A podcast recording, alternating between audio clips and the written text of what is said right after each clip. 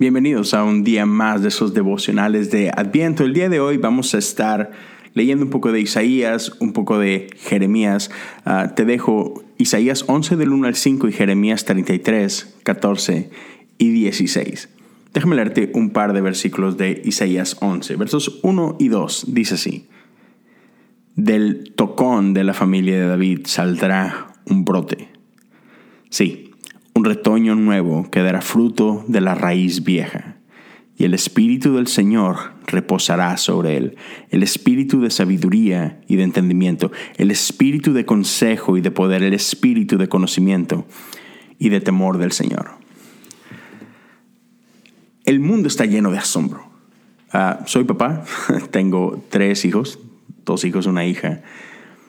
Y es increíble, en serio, casi creo que todas las noches mi esposa y yo platicamos un rato de que, ¿cómo puede ser? O sea, en serio, estas tres vidas salieron de nosotros y ¿cómo? ¿Y cómo crecen tanto? Y eran, eran una cosita así chiquita que no sabían hacer nada más que dormir y hacer del baño y, y hoy lo ves hablando y corriendo y brincando y pensando por sí mismos y es, es increíble. Y, no lo puedo entender, en serio, no, no puedo entender el misterio de, la vida. Ah, incluso ve nuestro planeta, ve todo lo que nos rodea, es, wow. dice un amigo, esto, esto es lo que me impide ser ateo. O sea, veo cosas en, el mundo y en la iglesia y ah, me rompen el corazón y todo. Y, y, hay veces que me veo tentado a no creer en Dios, pero, pero, pero después veo esto ya, esto no es un accidente. Por, más que mi amigo ama ciencia y todo, dice, no, e, esto es demasiado, esto es demasiado perfecto como para que sea solo por suerte, ¿sabes?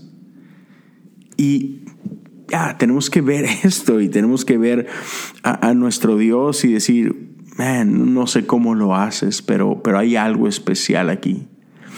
Y, lo que me gusta de este pasaje que acabamos de leer de, Isaías es que a través de la historia el pueblo de Israel se vio envuelto en oscuridad. Y sí, muchas veces por su propia torpeza, por su propia terquedad.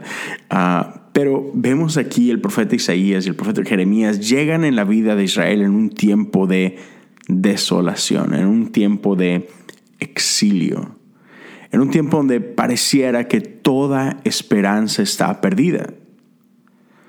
Incluso momentos en que su nación está hecha pedazos, literal. Aún su templo y sus murallas y todo escombros. Y parece que todo está perdido. Sienten que realmente no hay, no hay un camino de regreso. Pero en estos tiempos de desesperación y de desesperanza, el Señor habla a través de sus profetas trayendo esperanza. Me encanta esta imagen que, que Isaías menciona aquí.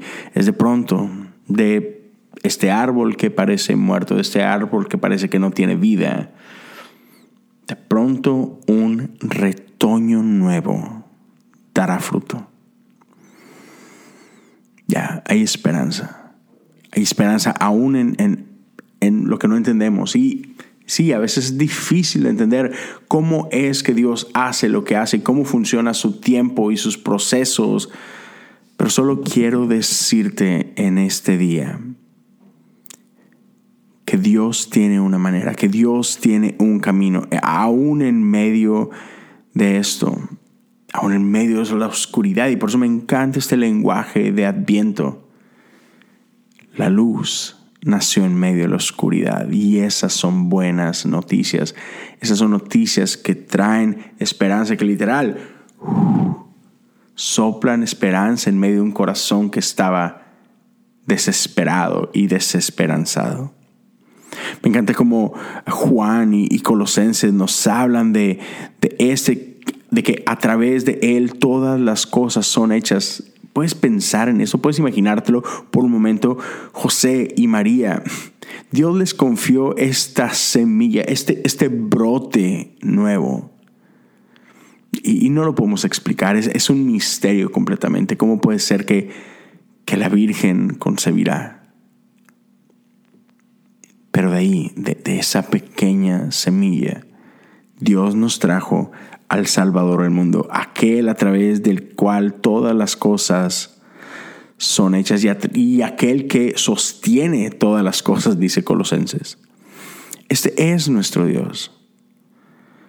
Este es nuestro Jesús. Así que en medio de tu oscuridad, quiero que tengas esperanza. No sé, no sé qué estés viviendo. Estamos a finales de año. Normalmente los finales del año son duros, son pesados, pero quiero invitarte a que en este día tomes un momento y deja, deja que el Espíritu sople aliento de esperanza una vez más en tu corazón. Si estás pasando por un tiempo difícil, solo recuerda que cuando pareciera que toda esperanza está perdida, un retoño volverá a nacer. Gracias por acompañarme el día de hoy. Espero que nos podamos ver y escuchar el día de mañana. Dios te bendiga.